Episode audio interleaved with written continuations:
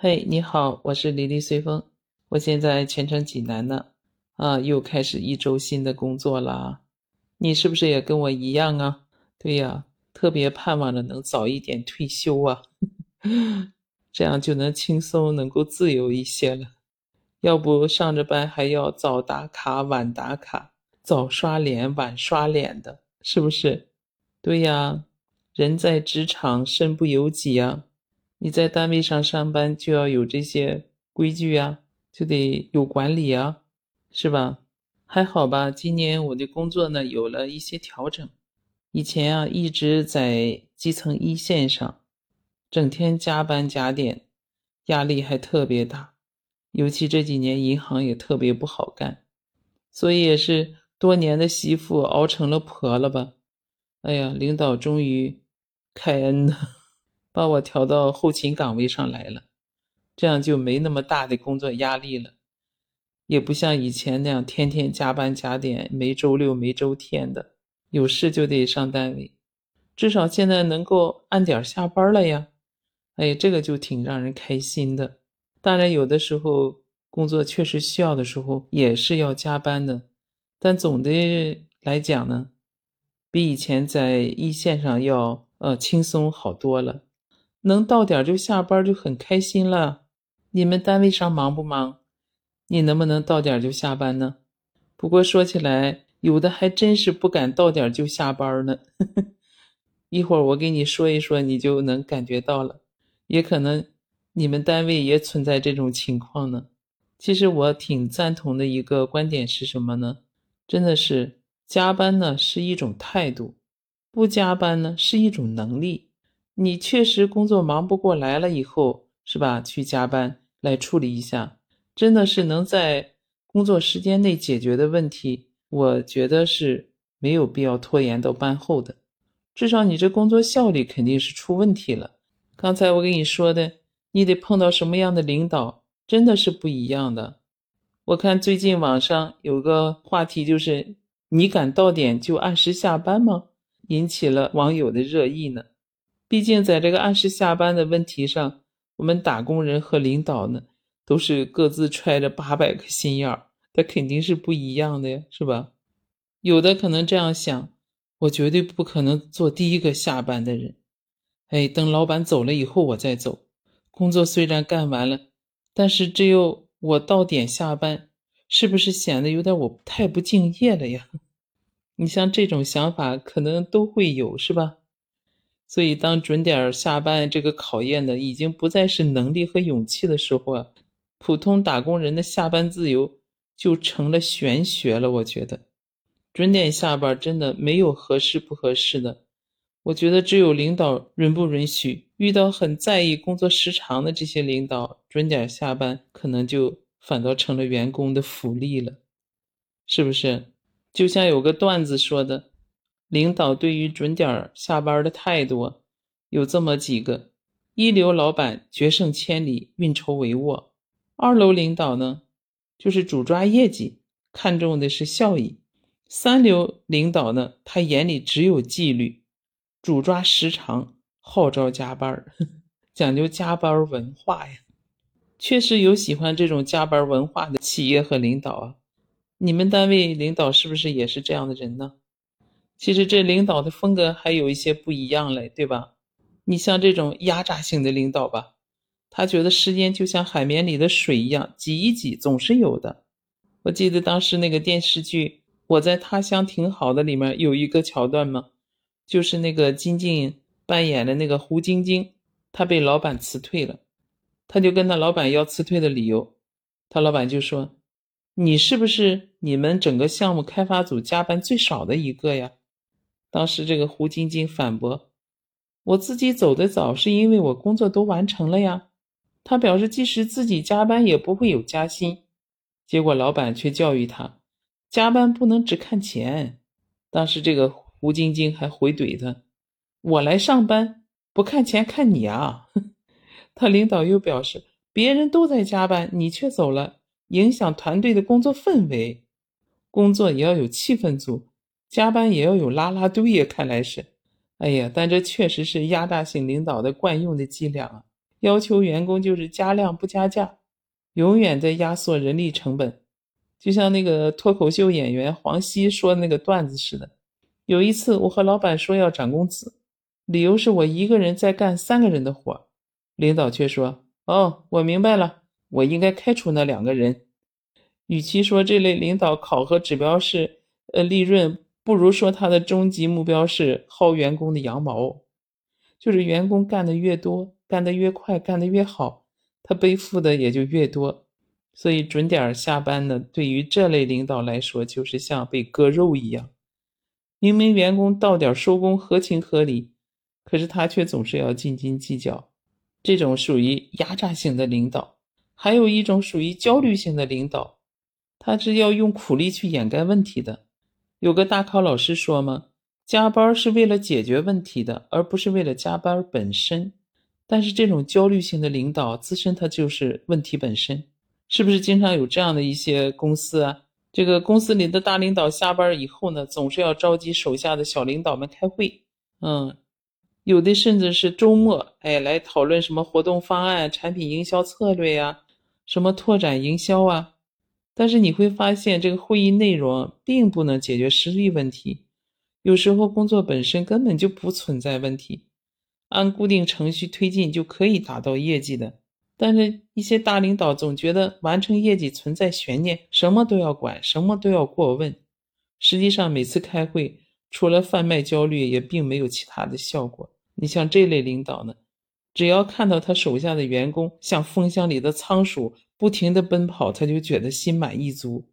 他们把加班时长当做员工的这个勤勉度，用熬时间来自欺欺人的。把付出苦力看成是缓解焦虑的一种武器，能力不够努力来凑啊！你碰到过这样的领导吗？就这种焦虑型的领导，还有一种是控制型的领导，哎，他是用加班去测试员工的忠诚度。其实我们单位也有这样的领导。有一次，一个员工啊，他是踩着点下班了，结果呢被领导给约谈了。约谈的理由很奇葩，哎。这个办公室的主任呢，就找这个员工的直属领导去告状了，说这个员工每天到点就走人，让他的面子挂不住了。你像对于这样的领导来说，坐上位子就是为了获取面子的，哎，管理下属就等于控制下属。你比我早下班，就是不给我面子，就要求员工加班，他不是为了业绩，而是为了测试员工的服从度。有那个别的领导啊，他真的有点变态了。经常会在下班以后，甭管几点，有的甚至是凌晨，还给员工发信息呢。然后早上起床看到员工没有及时回复呀，他就会逼问员工：啊，过去的几个小时为什么不给我回信息？大半夜的，有时候也会这样。你说这样的领导，这怎么能不惹得下属众怒呢？二十四小时全天候，我工作生活一团混沌了都。就是虽然不在公司加班，但是仍被要求句句有回音，事事有回复。你也碰见过这样的领导吧？这种领导对员工踩点下班的看法是整齐划一的，就是在他们的眼里，下班早的员工都是工作态度不端、工作饱和度不够的，就是那种控制型的领导。可能有的领导还是这三个类型的综合体，哎，那就更可怕了，是不是？